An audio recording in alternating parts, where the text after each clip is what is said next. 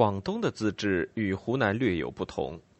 湖南先定省县，而广东是从县自治起步的。一九二一年二月，陈炯明接受上海《字林西报》记者访问，在谈到联省自治的路径时，做了如下清晰的表述：中国各村自古实行共和制，各村莫不以自治为宗旨。今中国之自治，应先自村庄实行。依次发展，及于全县、全省与全国。可广东已在村上实行分区，自治村中警察与税收由人民自办，将来各县县长与省议员亦归人民自举，再由议员共举省长。他省若能仿行之，则可达到联省自治之目的。陈炯明刚坐上省长位置。头一件事便是成立省制编纂委员会，制定和颁布了《广东省暂行县自治条例》、《广东省暂行县长选举条例》和《广东省暂行县议会议员选举条例》。全省按部就班铺开民选县议员和县长工作。县自治条例列明了县的事权范围，凡未载明的，一概归省政府。县的事权既有十一项：一、办理师范学校、中学校、高等国民小学校、幼稚园、半日学校、各种废基学校、宣讲所、图书馆、博物馆、美术馆及其他关于教育事项；二、奖励农桑榆木、垦荒造林经营，并监督共有及私有工业，设立各种展览所、试验场。及其他关于实业事项。三、疏浚河流湖塘，修筑坝镇沙围堤防并道路，及其他关于水利交通的事项。四、建筑并管理公有营造物及一切公共土木电力煤气工程。五、办理县银行各种保险合作及其他公共营业。六。清理市街土场，整治公园公坟及其他关于公共卫生事项。七、办理义仓、施医育婴、恤离养老、收养废疾、保护工人及其他公益慈善事项。八、办理警察及保甲团房并其他保安事项。九、调查户口、生死婚嫁及其他关于统计事项。十。办理行政官长依法令委托征收及执行各种事项。十一，其他依法令赋予自治事项。县长的产生由县民直接选出三名候选人，由省长择一任之。对这种半干涉选举方式，省议会曾提出异议，指有违民治精神，不如一人一票直选。但陈炯明认为。当时乡村士绅势力极大，为避免被士绅把持选举，故采取这种过渡性质的半干涉选举。最后，省议会接受了陈炯明的解释。在选举中有一个非常特殊的规定，就是每位选民必须在当年参加义务劳动三天，凭劳役证换取选票。如不能参加的，需出资请人代劳，每天豪券四角。义务劳动大多是安排去修筑公路。从后来投票的踊跃程度看，似乎许多选民都觉得很划算。一九二一年九月，全省民选县议员完成；十一月，民选县长亦告完成。县长由民选产生，在中国是开天辟地头一回。在当时引领风气的《新青年》杂志上，刊登了一位读者来信。向广东发出热烈的呼吁。广东那方面，我最不希望再有什么统一中国的行动，那只是白费事，结果替我们国民更堕生一层地狱。从混杂不清的所谓统一体，渐渐分为更完全、更有希望的小统一体，这是进化的趋势。无论那种进化，都是这样。我觉得现在时有多少热烈的人们。让彻底牺牲奋斗给闹昏了，闹得一事无成。我只希望广东成为世界上一个模范的新国。以广东的面积和人口，足够国的资格了，不然我就怕外功内结，把一点有希望的芽以及根完全铲去，那后来的实现就格外难了。只一点火在黑暗中大发其光，是一朝灭息的；但在一个能发光而又引燃他物燃烧的地位时，自然是努力吐光焰，照耀一切。如孙陈及先生等人，在广东一地却是那点有力量的火。等到广东烧得红了，别处也见着太阳是从广东来的了。尽管孙文是统一论者。但他也很看重县自治，并认为那是中国进步的起点。他提出的训政就是实行县自治，这与陈炯明主张先县自治，然后省自治，然后给予全国的设想有相当的契合之处，本应形和趋同，但现实中却总是举与从生。追根寻底，矛盾横在于孙文要先统一后自治。陈炯明则是要先自治后统一，双方立场不能调和，在合作的路上便渐行渐远了。陈炯明高度关注在县长和县议员选举过程中的舞弊事件，他要求所有选举诉讼一律移交法院处理。法院总共受理了十几件舞弊案，其中番禺县两次选出的县长、县议员都因被揭发舞弊引起诉讼。被法院判决无效，成为当时十分轰动的案件。这在民国以来大大小小的选举中也是极其罕见的，表明选举逐步纳入法律的轨道，有望开始良性发育。与此同时，各项自治举措次第展开。一九二一年三月八日，省教育委员会成立，邀请新文化运动旗手之一的陈独秀来担任委员长。颁布了广东全省教育委员会组织法，编制教育经费预算，教育会拟定了一份义务教育计划，从一九二二年八月起至一九二八年七月止分期推广。公立学校实行免费读书，从前每个学生每月三角钱的学费也取消，务求在六年之内使三百多万儿童能够完全就学。为了实现司法独立，筹备扩充广州以及各区法庭，拟设地方厅六处，设一等分庭十四处，二三等分庭六十四处。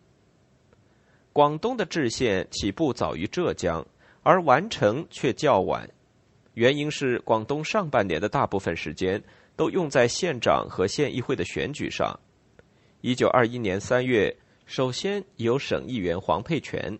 正式提出制定广东省自治法的议案，经讨论后，省议会决定先行通电各省，让各省把已制定的省自治草案寄给广东做参考。陈炯明把制宪权完全交给省议会，由省政府拨了一千元做制宪经费。五月八日，省议会决议正式组成广东省自治法起草委员会，黄毅担任主任。着手起草条文，广东启动制宪仪式由省议会通电各省，以昭郑重。王正廷是制宪主要顾问，参考了湖南、浙江的省县，以及瑞士、美、英、德、法、加拿大、奥地利、比利时、荷兰、巴西、葡萄牙、土耳其、日本等国的宪法。陈炯明对具体条文并不干预。唯一一次是他感到草案中立法权较行政权为大时，提请委员会注意，对省议会自身权势审慎考虑，使行政权与立法权平行，以免重蹈名媛约法的覆辙。事实上，在那段万事从错的日子里，陈炯明也没有太多时间与精力顾及方方面面的事情。各县选举县议员前夕。广州也在举行另一场选举，令他心烦意乱。这就是由国会选举总统。这是广东一个非常特殊的情况，别省皆无。一个要地方分权，一个要中央集权，两条道上跑的车竟然撞在了一起。正如陈炯明预料的那样，一旦选举总统，就得打仗，什么自治、什么选举、什么建设、什么模范省，通通都得靠边站。选举总统和西征北伐是一件事情上的三个环节，环环相扣，密不可分。果然，孙文就任总统一个月后，一九二一年六月，即任命陈炯明为原贵军总司令，叶举为前敌总指挥，开始第二次越桂战争。陈炯明虽然极不愿意打仗，但他最后总是拗不过孙文，为了避免分裂，只得受命出兵。幸得越军将士用命，威无复加，扫荡广西全境，竟势如破竹。八月初，越军草履斗笠，征旗猎猎，进驻南宁。两广传檄而定。陈炯明主张贵人治贵，军民分治，推举广西籍的马君武为广西省长，保全了广西省议会。其以模范起兴，与联省自治，推动两广建设。如果可以达成，那么这场仗还算值得。马君武是参议员出身，当年曾挥拳怒打宋教仁，在一次贵军的骚乱中，却为乱兵所获。精通英日德法等国文字的马君武，贵为一省之长，却吃了乱兵几个耳光，身上的财物被搜刮一空。闻讯赶来的老部下把他从乱兵的枪口下救了出来。马军武虽捡了一条命，但身无分文，经苦苦哀求，使从乱兵手中讨回眼镜儿，带着爱妾狼狈搭船逃回广东。据料在途中又遇乱兵，弹雨横飞，爱妾被流弹击中，肚爆肠出，当场毙命。马军武俯尸放声痛哭，真是辛苦造民国，七皇别故乡，捐题之宋乱，道服弃成王。这也是两广战争中一段小小的悲惨插曲。局势略定，陈炯明希望把重心转到联省自治方面。八月十八日，广东省长公署以陈炯明名义发了一电，响应浙江督军卢永祥的自治倡议，敦请全国各省区派代表到上海制定国宪，建立永久和平之基。民国建立于今十年。祸乱相寻，岂无宁碎？内则群奸卖国，外则军阀擅权，宇内河山分崩离析。推决原因，良由大法不立，国机未固，致使强徒暴客各肆其间。言国事者，或奢谈集权，或畅言统一，图示外观，终无实际。巡视以往，国将不国。竟读卢督军通电。先定省县以树明治之基，敬依国县以图统一之效，宏谋伟化，成为今日救国良方，至为钦佩。陈炯明还派代表带着广东的省县草案，与浙江、湖南进行协商，谋求联省自治运动尽快进入实质性的阶段。但《上海申报》八月二十六日刊登巧电后。在广州却引起了轩然大波，在政务会议上，孙文愤怒指出，这是陈炯明反对政府的一种表态。电文开头并无“大总统军舰”一类字眼，显然不把他这个大总统放在眼里。为了维护政府的权威，我要对敬存提出诘责。大家决定先由非常国会出面反击。胡汉民连夜联络议员。议员们一听陈炯明如此目无总统，亦无不义愤填膺，担心万一让陈炯明成事，联省政府告成，南方政府和非常国会势必要关门大吉。于是决定由萧景辉等四十多位非常议员联名，在国会提出质问，并要求对陈进行弹劾。凌月议员提议国会开会讨论查办陈炯明案。一部分有华侨背景的官员纷纷向孙文提议撤职查办陈炯明，他们以美洲华侨联合会的名义发表通电，指责陈炯明擅出主张，甘冒不为，骂犹不解恨，竟拿通敌附逆的帽子扣在陈的头上，众口毁誉，浮石沉木。陈炯明深陷漩涡中心，既愤怒又无奈，沉痛表示。如此局面尚不竭力维护，反生内讧，我将解职居家侍母。暮年尚觉得人生之乐，若在职一日，绝不变吾初衷，随这些人胡闹。孙文也考虑到元鄂在即，不希望这件事闹大，影响北伐。他把怒火暂且压下去，要求陈炯明乘胜出击，挥师北进，应马长江，实现统一中国的大计。十月八日，广州非常国会通过孙文提出的北伐出师案。十月十八日，孙文在广州东教场主持北伐誓师大会，随即和夫人宋庆龄一道乘汽车到天字码头，登上宝璧兵舰，启程富贵督师北伐。孙文要广东政府接济军费四百万元，但越桂战争花费巨大，广东政府早已入不敷出，赤字庞大。即使竭其所能，亦只可筹到两百万元。陈炯明并非有钱不给，在一九二二年广东省财政厅编制的年度预算案中，财政收入一千三百八十八万元，支出三千七百四十万元，赤字达到两千三百五十二万元。但孙文不看数字，只问结果，双方信使徒劳往返，无济于事。孙文亲赴南宁，当面向陈炯明晓以大义，但陈炯明坚持认为民意老止，气可小康，不宜再动干戈，还是以先定省县，确立民治基础，再议国宪，循序渐进地推进统一为上上之策。十月二十九日，孙文在五洲设大本营，一面派汪精卫回广州筹饷。一面公卿都师溯江北上，向桂林前进。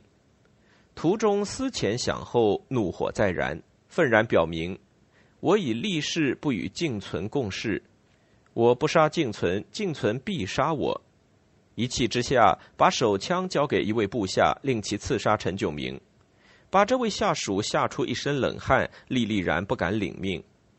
陈炯明两年后写信给吴志辉说。唯有一事，至今为我所不解者。南宁劳军之日，即欲演烹狗之剧，事后闻之，毛发俱悚。我诚无状，然至今想不出获罪至此。而陈炯明念兹在兹，唯在自治，对北伐极不以为然。孙文去广西，他则从广西返回了广州，两人走着相反的方向。陈炯明回到广州后，国会在第一公园举行隆重的欢迎游园会。第一公园以前是广东巡抚衙门，花卉遍地，佳木葱茏，现在已成为普通市民的娱乐场所。因为知道陈炯明要来参加游园会，里里外外人山人海。当陈炯明步入会场时，鼓乐齐鸣，欢声雷动，一群青年学生列队激动而腼腆地高唱着。欢迎陈总司令元贵凯旋乐歌。他宏愿救民水火，独破自治天荒，设蜀城湖，荼毒腹地，一怒杀伐用章。贵人呼吁惊心动魄，一师伐罪武王，杀人见血，救人救撤，真是菩萨心腹。指导雍宁如汤卧雪，驱尽风使贪狼。雄军所至，一月三节，侍女单食湖江，陈师整弦，凯歌竞奏，沿途阵马封桥，造成两月，辅车幸福，济公史册煌煌。在国会议员致欢迎词之后，陈炯明上台致答谢词。此次元贵得以成功，完全以公理战胜强盗，炯明殊未敢以公自居。经国会诸公过于讲事，惭愧得很。但广西强盗虽已剿除，大局前途仍多障碍。欲谋国内统一，不能不合力以求之。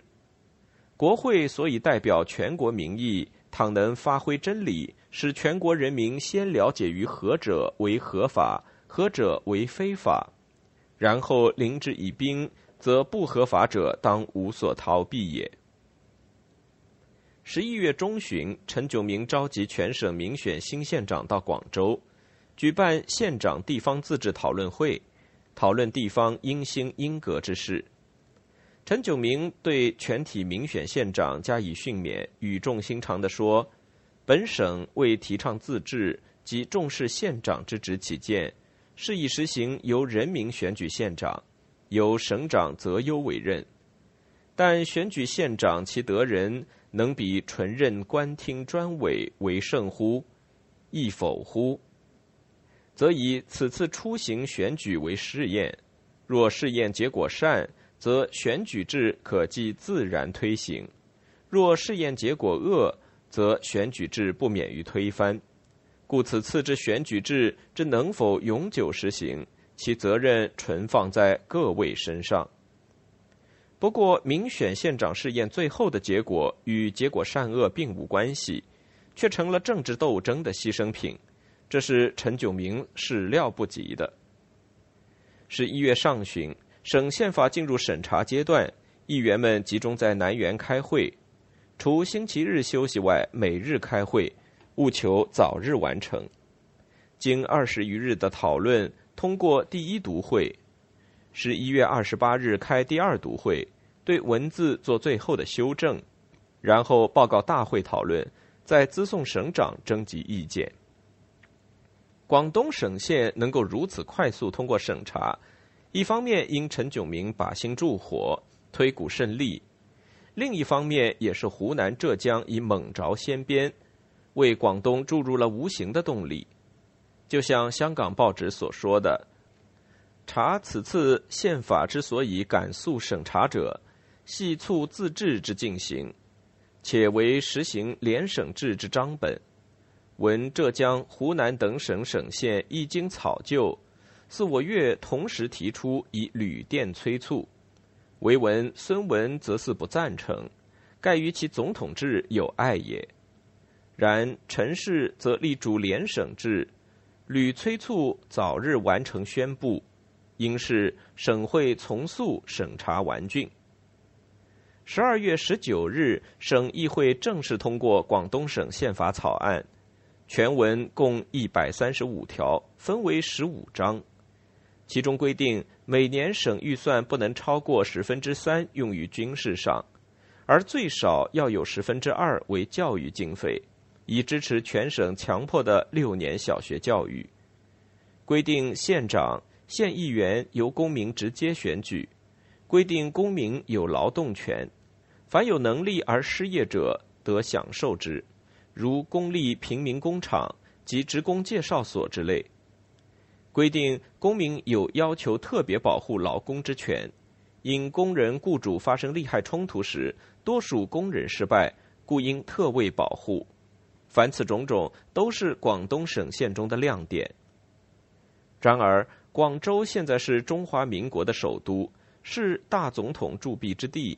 虽然政令不出总统府。但毕竟有一个名义上的中央政府摆在那里，因此虽然省宪法告成，但比起其他自治省份，要真正实施有更多的现实障碍难以逾越。陈炯明虽有心自治，却无力回天。